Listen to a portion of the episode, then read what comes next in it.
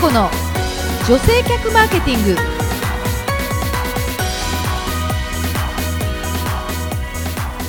こんにちは。日野佳恵子の女性客マーケティング。ナビゲーターのやすです。この番組は株式会社ハーストーリー代表取締役日野佳恵子が女性客マーケティングの視点から今皆様にお届けしたい情報をお伝えしていきます。日野さん今週もよろしくお願いします。今週もよろしくお願いいたします。さてさて、はい。やっとですねはい。今年もちゃんとゲストを招きたいということで、はいうん。今年最初のゲスト、はい。ありがとうございます。ありがとうございます。すごいキュートな方に来ていただきまして大好きな方なんですけど、はい。実は私もゆっくりまだお話はねしたことないんですけどもどうしても今日聞きたくて勝手に自分でで？あの来てほしいとお願いをしたんです。はい、ちょっとご紹介しますね。はい。あのドレスってなんかふ服のドレスですけどね、ドレスっていうネーミングのウはい。ェブサイトがあるんですよ。あのやすさんは知らないですよね。あいやいや。やもう知ってますあ本当すごい。はい。あのちらっとやっぱり見ることありますよ。へえ、うん。ドレスってあのもともと紙媒体としてもあの雑誌があったんですけどうなんですか。今ドレスはウェブ上にある女性雑誌と、はい。まあ思ってウェブサイトのはい。雑誌と思っていただくと、うんうんうん。メディアと思っていただくといいんですけど、はい。ドレスのウェブ編集長池田園子さんという方です。はい。園子さんよろしくお願いいたしよろしくお願いしま。す。よろしくお願いします。え会社は株式会社ヒトメディアっていうなんかはい会社もヒトメディアっていうんですね。そうですね。10月からヒトメディアという会社にドレスが移った形になります。うーんなんか人がこう口コミしていきそうなメディアを作っている感じがすごくしますね。そういう意味ですごうくんドレスを移したと移した会社としては合っているのかなというふうに思ってます。はい。あのー私ドレスという紙の雑誌の方もはい。もちろん読んでいましたし、うんうん。ね、そしてあのー今回今ウェブになってからも、はい。たくさんの女性たちがあのコミュニティサイトみたいになっていて、ね。すごく参加できるウェブなんですよ。で読み物もたくさんあって、はい。あの元気が出て、うん。女性たちにはとてもあの最高な、うん。あの読み雑誌といいますかね。になってるんですけどちょっと簡単に池田さんから、えー、とドレスのお客さん像とか、まあターゲット像とかあと大切にしているコンセプトとかちょっとご紹介いただいていいでしょうか。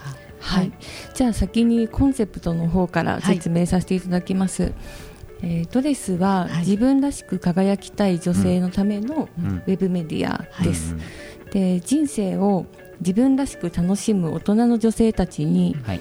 多様な生き方や選択肢をうん。提案するメディアです、でジャンルとしてはライフスタイルやファッションうん。ビューティーなど、はい。自分のスタイルを大事にしたい方に向けたアイデアっていうのを満載、満載。満載ですね。満載の。なんかファッションから、生き方から、はい。はい。いろんな総合、まあ、総合ライフスタイル誌と言った方がいいんでしょうかね。はい、おっしゃる通りですね、うん。特にライフスタイルの記事が多めでね、はい、今もちょっと実際にそのドレスのウェブサイトを見ながら、まあ、お話ししてるわけなんですが、うん。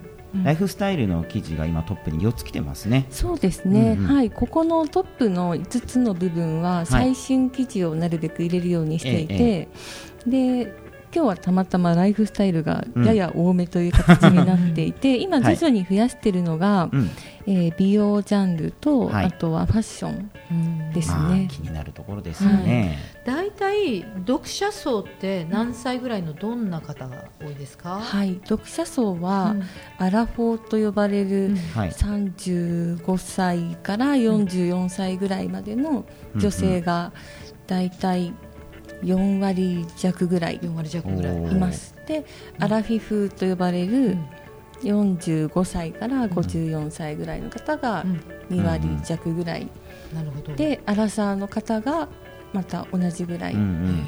いますね。じゃあ30代40代、50代の、まあ、一番はい。女盛り、まさに。女盛りね。女盛りの女性たちの揺れを動く気持ちをたくさん捉えていらっしゃる雑誌かなと思いまして、あの今日来てくださいとお願いしたのはやはりあの2017年、まあ、はい明けてちょっとね、うん。えー数ヶ月って感じなんで、今どんな女性たちがどんな風に関心を持って動いてるかを聞きたくて今日ね、お呼びしたんですよ。うんまずはやっぱりドレスさんってねあの女性のことよく分かってらっしゃるので、はい。私以上にこう生々ウェブってほらリアリティがあるから、生々しいので、あのどんな女性たちの様子が見えるかを聞きたくて読んだんですね。はい、でも、えっと一応最初にうちの出会いというか、そうそう、あの あのね僕毎回ねここに来て、あ今日はどなたいらっしゃるのかなって言って、素敵な方お見えになるんですけど、うんどういう日野さんとのつながりで来てるかって知らされてないんですよね。いつもね飲み友達みたそう。いな。、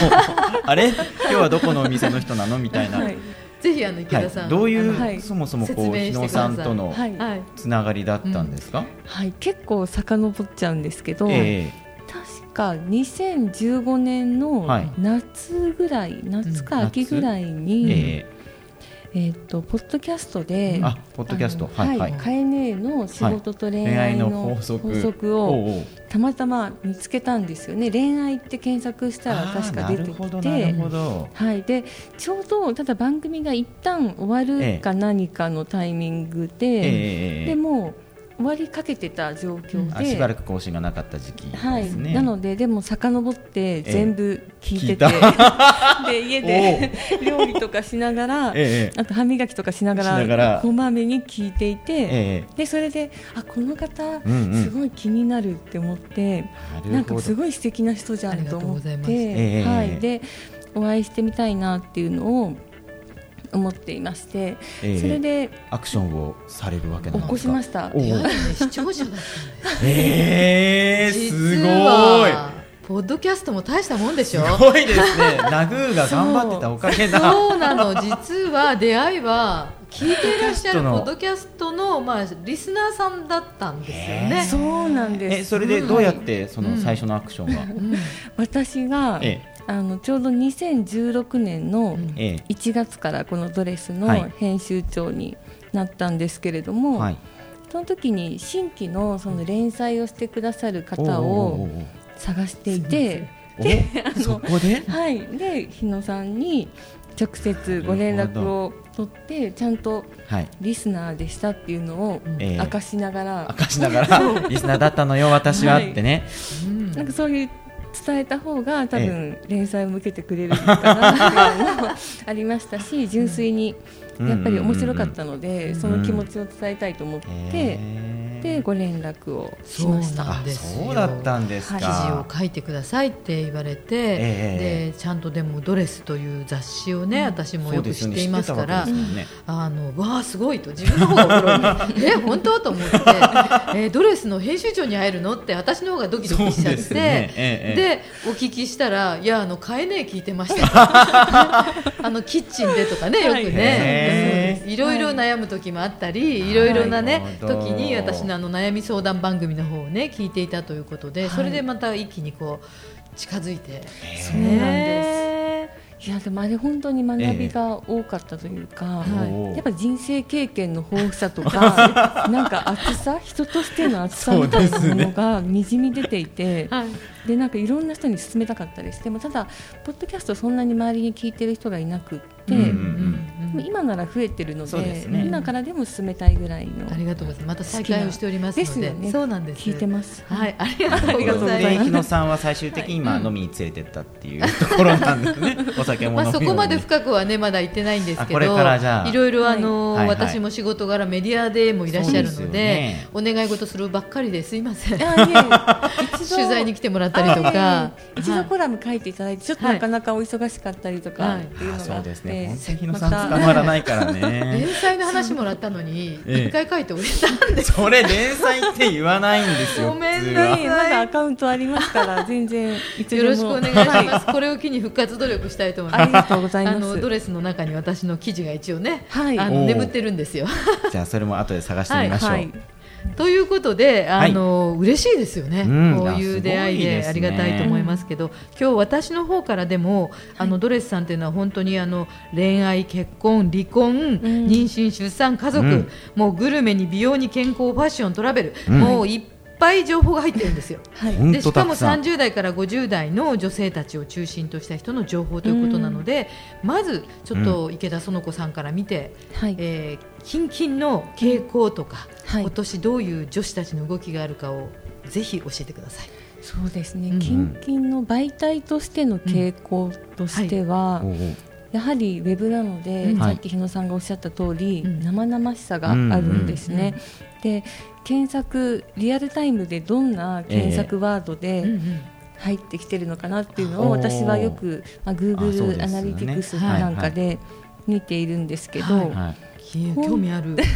本当に多いのが、うん。え年下彼氏とか 生々しい。年一回り年下彼氏とか、はい、一回り年下男性とか結結構一回り年下彼氏、男性。とかそういうなんか年下のはい。男性とのコミュニケーションだったり、はい。年下の恋人えーとの付き合いに悩んでたりっていう検索ワードがすごく多く面白い、っていうのはなんか理由としては、ええ。やはりそのさっきおっしゃっていただいた大人の女性が多いんですよね。30代からそうで50す代の。ね。そのようですよはい。ね、なんでまだ結婚されてない方だとしたら、やっぱり必然的にうん。パートナーって独身の人なので年下になっちゃうんですよね。だからこういった検索ワードが本当に多くてーそういう記事も読まれています。例えばはい。一回り年下彼氏って普通に検索していただくと、はいはい、はい。じゃあちょっと調べてみましょう、はい。あと年下彼氏とか検索していただくと、はい。ドレスで、えっと、夏ぐらい夏か春ぐらいに出した記事が一番上に来てあそうです。これです。来ました。今あの、はい。Google で一回りうん。年下うん彼氏で検索したらトップにですね、ドレスさんの記事が出るの？そう。アラフォーの私が経験してきた一回り下男性との恋と本音ドレスしかも2番目にもドレスのが来てますね。さすが今ちょっと SEO をあ強化本当だ。していてで一回り年下彼と付き合う時の賢いお作法ドレス。うん。1位2位ですね。嬉しいですね これは。は。い。はい。でしかもそのキーワードが人気ってことは、うん。はい。ね当分そこにクリックがあるわけですから。すね。はい。そうか。ってことは実際にはい。年下の彼と付き合ってる人が悩んでるのかな？それとも年下の彼が欲しい？どっちなんですか？ねそこはちょっと悩みどころというか、うん読めないところなので、うん。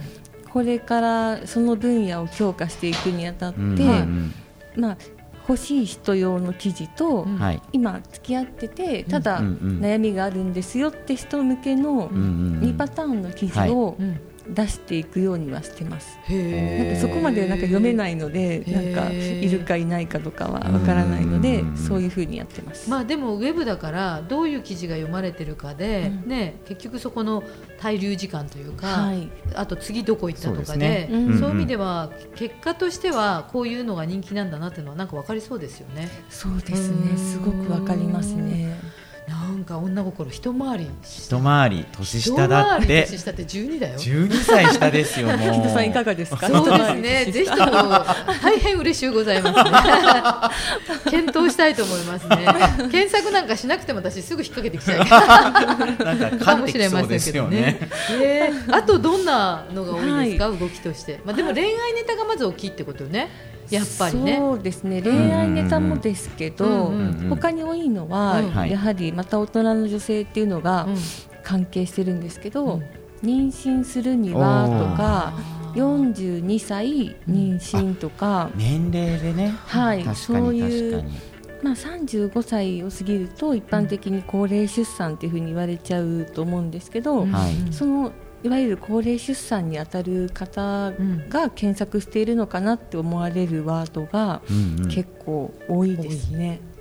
意外に男性陣はあのあんまりピンとこないかもしれないけど、はい。今働く女子増えてて、ええ。結婚する年齢が上がっているでしょ？はいはい。でも実際には35歳からうん。丸子と言われてね、あのまあ病院に行くと、はいちょっと高齢になるっていうはい風になるんですよ。そうね。でまあ、年齢が高いっていう風になるんだけど、実際には現実には今35歳の人でも、妊娠されてないもちろん結婚してないって人はうん。うん多いもんね。そうですね。そうですよね、そっかだから現実のこうね、はい。それこそ医学的な部分と日常の自分とでいろいろ悩まれたり気にされるってことでの検索なんですかね。そうですね。うん。あとはまあ傾向としてはそのまあ結婚してないけど、うん。子供が欲しいっていう方はやはりすごく多くって、うんうんうん。だからなんか42歳結婚とかそういったのよりは、うん。はい。断然そう42歳妊娠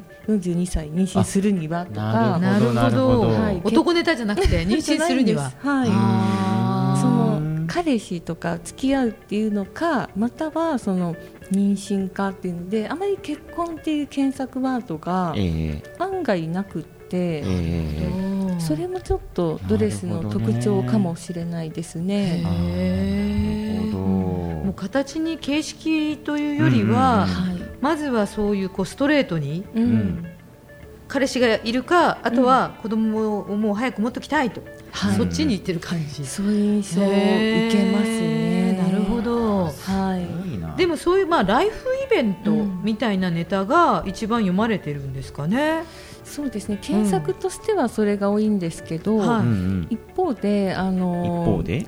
お金系のネタが最近。お金はい、系のまさに今日出した記事で、はい。はい。運がいいと思い込める人はお金が貯まる、おおっていう。クリックしてみましょう。はい、でこれはまあお金のプロの方が書いてくださってる記事なんですけど、うん。えうんやはり女性が自立して生きていくためにはうんお金ってどうしても必要で。で今まであんまり出してなかったんですけどお金系の記事を。あのこの1ヶ月ぐらい結構出すようになったら、割と反応がすごくよくってずば抜けてよかったりするんですよね。検索はまだそんなにないけれども、えうんうん。まだ記事が多分ストックがないので検索があんまりないんですけど、うんうん出し始めるとすごく反応がよくて、くて。見に来ると。はい、やはり不安を感じてらっしゃる方はすごくほど。多いんだなっていうのを見ています。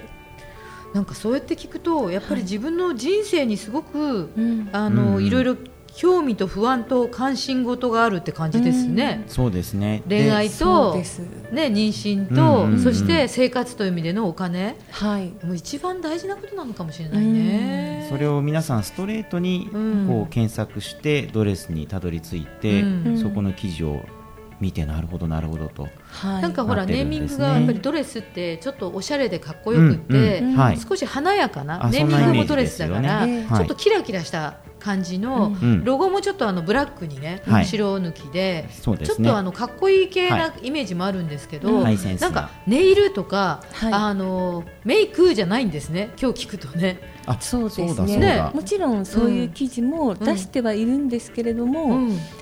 人気があるのは結構なんか堅実な記事というか、より生き方とかにフォーカスしてるんですかね。そう。なんですよね。それはその池田さんが見てて、はい。あの最初にこう編集長になられてからより顕著になってる感じなんですか？こううーん。今女性たちってどんな感じ？こう一言で言うとでもいいんですけど。一言で言うと、うん。やはりその自分のその欲望を叶えようというか、うん。うん。なんか自分のやりたいことに関してうん。きっと素直な人たちなのかなってなるほいう印象がありますね。あの欲望を叶えようっていうことが素直ってことは、割としたいことができてるって感じ？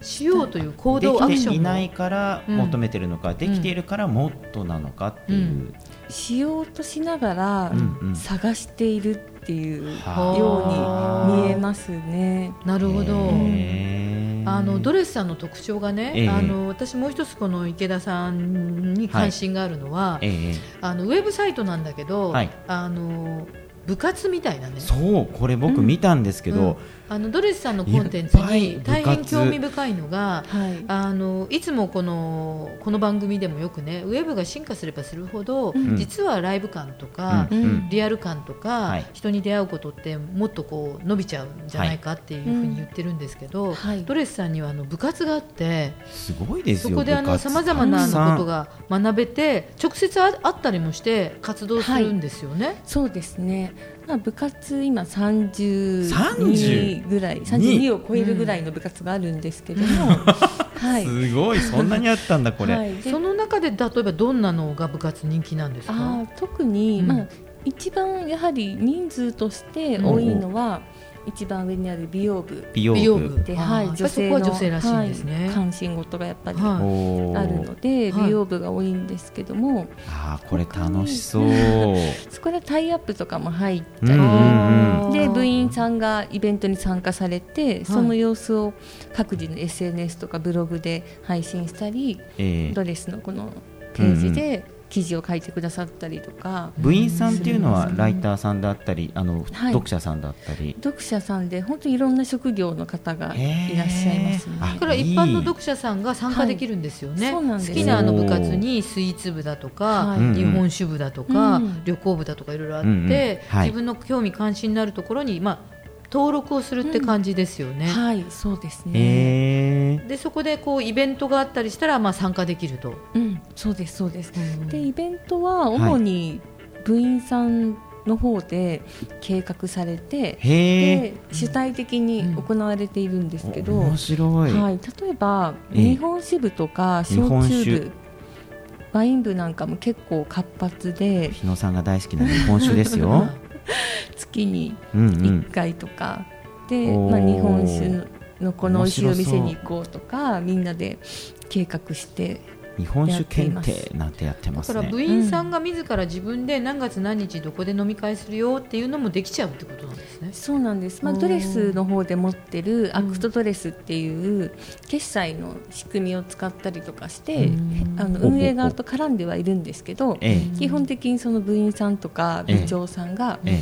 自ら計画してこんなのやりますって運営側に話をくれて開催してます。あー楽しそうですね。あのまあ、これ女性客マーケティングから見るとそれってあの、まあ、さっきちらっとおっしゃったんですけど、ええスポンサーがついて、えっといろんな企業が例えば日本酒であれば日本酒のメーカーが、あのスポンサードしてうん。主催するから来てっていうなんかもあるんですか、はい、そういうのもあることはありますね。あはい、特にそういったあの入りやすいのは美容部はい。なのかなっていうのが、ありますね。さまざまなこうメーカーさんが、まあ、うん例えばその新商品が出るからとか、はい。使ってほしいとかそう,、いうところに来てもらって、はい。でそれをブログに上げるとかそういう感じですか、そうなんですそうなんです。ただ本当に活発な部活であれば、うん。そういった、なんかスポンサーついていただいて部員さんに発信していただくっていうのはすごい効果的だと思いますね。うん。やはり結構皆さん、フェイスブックを活発に使われていたり、ええ。あとまあインスタグラムですかね、はい。特にまあドレスの読者さんってフェイスブックが、はい。やっぱ大人ですね、一番フェイスブックって一番大人って言われてますからね。そうなんです、はい。活発なので、うん。で何か投稿するたびに、ええ。もう100いいねとかついてる部員さんとかもいるのでなりなんか影響力が発ある信力がかなと、ありますね、はい、思いますね。うんじゃあどんどんシェアしていってくれるから拡散が起こるってことですね。はい、でツイッターとかよりはどちらかというとフェイスブック層なんですね。はい、そうなんですうん。やはり大人の女性なのでう、んちょっと偏りがありますね。その SNS を使うにしても。ほうほうほうほう今年特にこうなんか来そうとか予感としてこういうのがこう流行りそうとか、うん。なんかそういうのってありますか？こう最近急にこんなのが増えてきたなとかってなんか気づかれるものありますか？今年来るかっていうご質問の答えにはなってないんですけども、はい。新たに部活を立ち上げて、おはいっていう話でもいいですか？うん、全然。はい、えっと、この前3つ部活が立ち上がりまして、はい。はい。ここには載ってないかもなんですけど、はい。まだはい出版部と出版部？はいあとビール部とビール？部はい。あとプロレス部。プロレス部？あプ女子ですね。はい。私プロレス部の部長補佐をやってます。部長補佐を。補佐編集長見たら。プロレス好きなんですか？はい、えっと、昨年の、僕ちらっと見ましたよ。はい。格闘技お好きなんですね。なんか池田さんこう優しい感じで、はい、なんかあのそういうこう投げたりとか、はい、ドーンとか感じしないんですけど、ね、脳内でこうアナウンスが流れてるんですよね。はい、そうプロレスの入場曲が 流れていたりとか、でも本当プロレスはまあプ女子のブームもありますし、自分がハマったっていうのもあるんですけど、そのプロレス読者さんにプロレス観戦歴が40年40年を超えてる方が、うわつわもの。なんか8歳ぐらいからおじいちゃんのお膝で見てたみたいな女性がいらしてその方に部長さんやっていただいたりしてますでもう2つの部活も、はい、ビールと出版、はい、どうビールもなんか確かに日本酒は先に早くあって、はいビール最近飲まないねとかよくね言いますけどそうなんですね、うん、と聞くんだけども、うん、ああえてビールなんですね。発泡酒じゃないのね。そうなんです、うん、あえてビールで、うん、ビールもあのクラフトビールとか、はいはい、好きな人はすごい好きじゃないですか、うんうん。うん、で今までなかったのが、まあ、結構不思議で不思議で、ね、これだけありながら、ねうん。うん、日本酒ワインハードリカー、はい、でもビール部はなかった。そうなんです。でビール好きな部長さんが立ち上がりで発足しましたね。でビールだと結構まあ新商品も結構多く出ますし、確かに。でちょっとなんか女性が離れてるっていうことを今日野さんもおっしゃったんですけどそういう意味でなんかドレス活用していただいて、なんかイベントのスポンサーになっていただけたりしたらお役に立てるのかなとも聞いてらっしゃる方にね、はい、今日聞いていらっしゃる方で あのマーケティングの番組なのでそうですね、まあ、ビジネスマンも多いと思いますから、はい、あの、うん、企業の方多いと思うので、まあ、ドレスさん見ていただいてえうちの会社のジャンルの部活あるかなと。そうですね。それ探すといいですね、見てもらって、うん、ちょっとあのサンプル持ってたり、うんうんうん、ね、スポンサードしてもしかしてフェイスブックにのの乗って拡散してくれるかもしれないですもんね。そうですね。ありがとうございます。出版部って何、自分の本出したいってことですか？まさにおっしゃる通りですね。で出版部は、私本出したんですけれども、うんはい、ぜひまた次回お聞きしたいと思ってるんですけど、はい、でその本の出版記念イベントをドレスの方でやってもらったんですよね。はい、でここの出版社さんでクロスメディアパブリッシングさんっていうところとコラボするような形ではい、で出版の指導とかしていただくような形で始まったんですよね。で実際にやっぱり本出したいっていう人って本当に多くて、関心がやっぱりあるんですよね。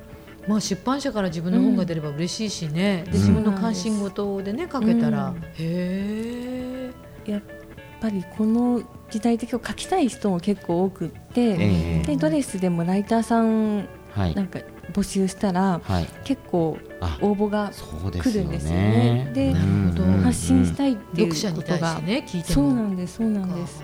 なので多分それとつながる形で、うん、結構出版っていうのもそんなになんか敷居が高くないっていうふうに昔よりは挑戦できるんじゃないかなって希望を持たれる方が増えてるのかもなっていう印象があります。まあ日頃からねフェイスブック書いたり書くことに抵抗も書くというか打つことに抵抗がなくて、発信したり人に見られることにも、あと写真撮ってあげることにも、抵抗がないっていうのもあるかもしれませんよね。そうなんですよね。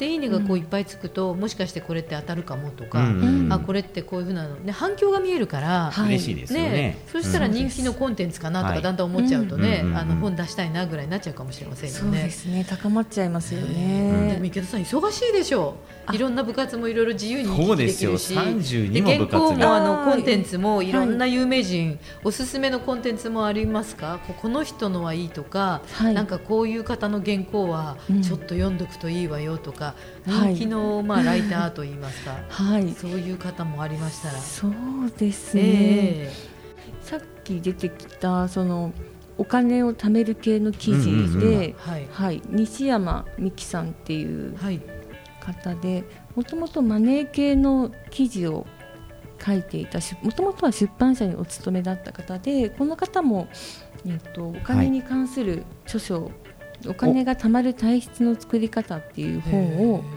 出されている方なんですけど、うんうん、この方の記事はやはりすごく読まれますね、わ、かりやすいですよね。お金が貯まる体質を作ることがそのお金を増やしていくための基本になりますよっていうのをすごく分かりやすく説いているのでなんかお金を貯める習慣がそもそもないとかなんか貯金に慣れてないなっていう人でも、うんうん、すぐ実践できる内容が書かれてあるのでだってもう、ね、運がいいと思い込むだけで人生が好転していくとか、うん、運がいいと思うことは自分の未来を楽しむことにつながる、うん、これなんか心がワクワクしますよね。簡単じゃないって思える。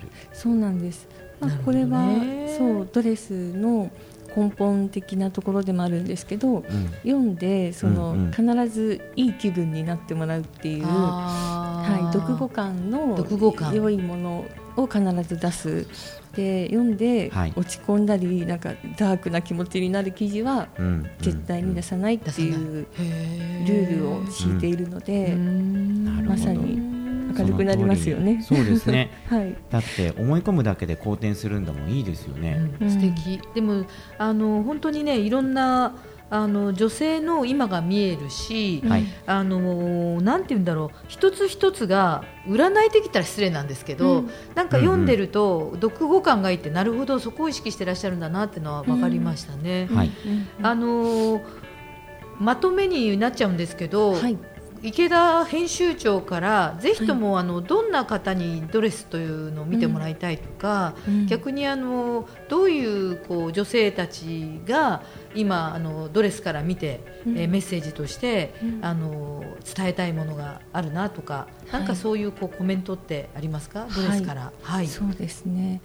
まあ自分らしさっていうところにこだわりたい人、で、まあ他人の目線なども気になるけれども、うん、やっぱり自分が理想とする人生を叶えたいとか、うそういった生き方をしたいなってちょっとだけ迷ってる人に読んでいただきたいです。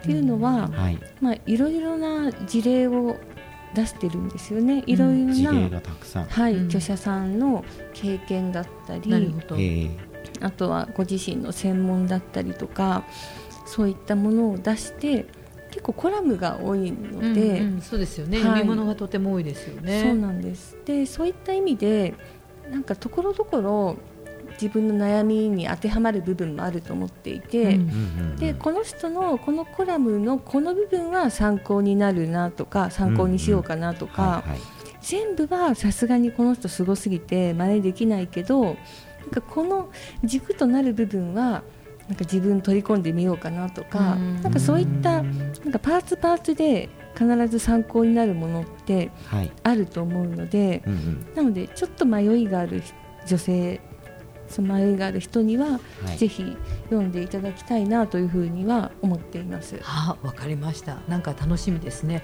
はい、あの最後にもう一個だけ聞いていいですか？ちょっと長くなって、えっとドレスって紙の女性雑誌で店頭に並んでいたじゃないですか、はい、であの素敵なモデルさんがね、はい、写っていて、えっと、メディアとしての意見もちょっと聞いて、はい、えっと、マーケティングの参考にして終わりたいんですけど今回、あの前編は、あの紙からウェブに限定されましたよね。で今そのメディアについてウェブメディアに絞られて、何かこう聞いてる方にですね、えっと両方があった方がいいのか、それとも、あの絞ってよかったのか、あとウェブとやっぱりリアルなイベントもやってらっしゃるので、なんかそのメディアの立場としてもぜひあの、皆さん悩むんですよ。どういうことをしてったらねお客さんが呼べるかとか、ちょっとそれも教えてもらっていいですか？ご経験から。はい。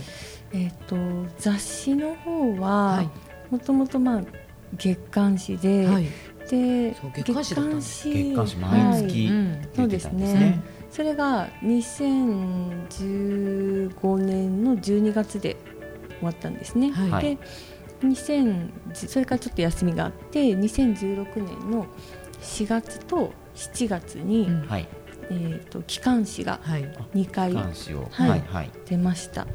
でそこからはもう休館というか、うん、え一旦クローズはと止まったんですけど、はい、でなくなってただ、まあ、個人的には雑誌も機関誌という形であった方が、うん、その良かったかなっていうのはあるんですけれども、はい、やはりあまり雑誌は競争も厳しくて生まれなくなっているっていうこともあってウェブだけになったっていうのはある意味で今っぽいというか仕方がないのかなっていうのもあります。ただウェブでできることってすごくいっぱいありますし、はい、雑誌以上に読んでもらえる可能性も秘めていて、記事一つ一つの記事もそうですし、えー、一つ一つの記事が、ね、はい、そうなんです。雑誌だと一回ずつ終わっちゃうっていうのもありますからね。そうなんです。なのでまあ、ウェブだけに絞ってウェブに全勢力を注ぎ込めるみたいなのも、決してなんか悪いことじゃないかなっていうのは思ってて、でなんか私がちょっと個人的に夢を見てるのは、はい、ウェブがすごく人気になって、えでそしたら形あるものとして、はい、手に持っておきたいみたいな意見もあると思うんですよね。はい、でそれが、まあ、ちょっと問題になったあの DNA のメリーさんも一旦ウェブから雑誌になったじゃないですか。はい、でなんかそれと同じことがドレスでも、例えば起きて、ドレスが人気になって、うん、ドレスの雑誌版やっぱ欲しいよねってなって、うん、でまたできたりしたらなるほどなるほど。逆にね、はい。まあ、クックパッドさんとかレシピブログさんとかレシピのものなんかはウェブ上なのに結果として料理本がいっぱい出てるじゃないですか、うん、ね。まあ、そういうことですね。今度逆が起こっていくってこともあるんじゃないかと、なるほど。あ楽しみですね。いいですね、はいわかりました。あの後編もまたお話を、今度は、ね、あの池田さんご自身の、はい、えー、本も出版なさっておられますので、はい、そのお話も引き続き聞きたいと思います。まず一旦ここでドレス、はい、これからも楽しく見させていただきたいと思います。私も思い出したら連載 お願いします、ありがとうございます。どうもありがとうございました。